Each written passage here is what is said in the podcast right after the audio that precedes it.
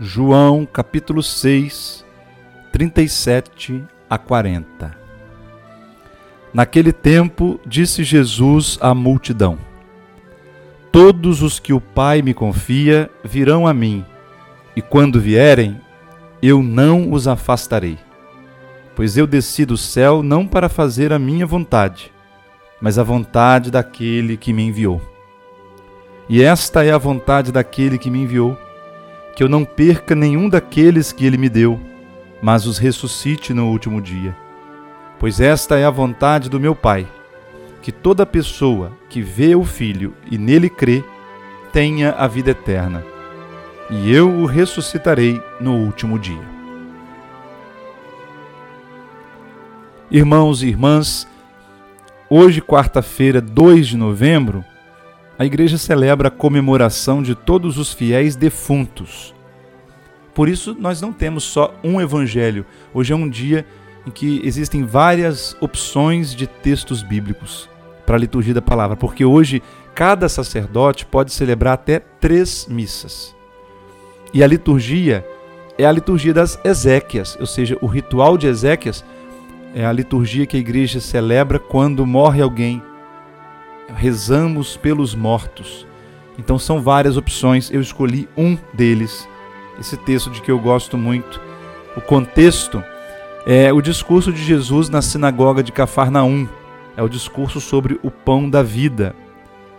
Então Jesus diz: Todos os que o Pai me confia virão a mim. Nenhum vai se perder. Que eu não perca nenhum daqueles que o Pai me deu esse é o desejo de Jesus, esta é a missão de Jesus. Ele veio ao mundo para isso. Como nós ouvimos no último domingo, Lucas 19, Jesus diz: O filho do homem vem ao mundo para procurar o que estava perdido, para salvar o que estava perdido. Então, é missão de Cristo salvar todas as almas. A doutrina da igreja, irmãos, nos afirma que essa salvação se dá num processo em algumas etapas.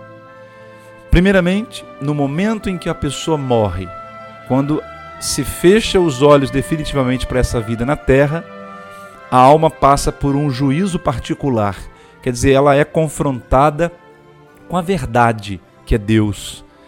E ali ela, ela, a própria pessoa verá toda a sua vida, o que foi a sua vida, que respostas ela foi dando ao amor de Deus, aos mandamentos divinos a própria pessoa verá com clareza, então, diante dessa luz, se o destino dela é a salvação ou a perdição eterna. Isso é juízo particular. Aqueles que morreram em estado de santidade perfeita, sem qualquer pecado e sem qualquer pena a ser paga pelos pecados, irão direto para o céu. São os que nós chamamos de santos. Por isso, no próximo domingo, vamos celebrar a festa de todos os santos. Aqueles que morreram em estado de pecado grave, sem arrependimento, aqueles que não tiveram a graça da perseverança final por própria culpa, esses vão para a perdição eterna. Está definido. Portanto, o destino da alma no momento da morte está definido: ou o céu ou o inferno.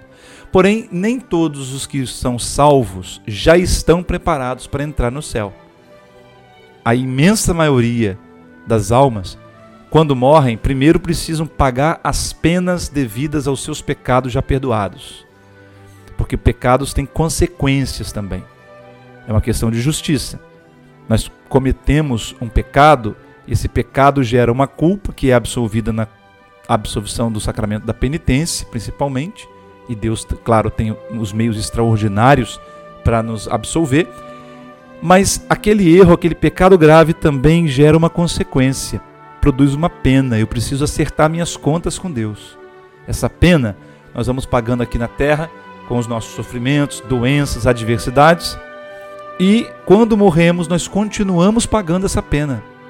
Nós temos uma conta a ser paga. Jesus se refere a isso no Evangelho quando diz: Daí não sairás até pagares o último centavo. É uma conta, uma dívida que nós temos com Deus e nós temos que pagar essa dívida antes de entrar no céu. Isso que nós chamamos de purgatório. São os nossos irmãos falecidos que continuam pagando, depois da morte, a dívida, a pena que eles precisam pagar devidas aos seus pecados. E hoje, então, é dia de nós rezarmos por essas almas do purgatório, por esses irmãos falecidos. Pedimos a Cristo que tenha misericórdia deles. Oferecemos por eles o sacrifício eucarístico, a Santa Missa, a intenção deles, e pedimos a Deus indulgência. A igreja concede hoje indulgência plenária para que Deus liberte do purgatório aquelas almas. Rezemos pelos nossos falecidos. Deus abençoe você.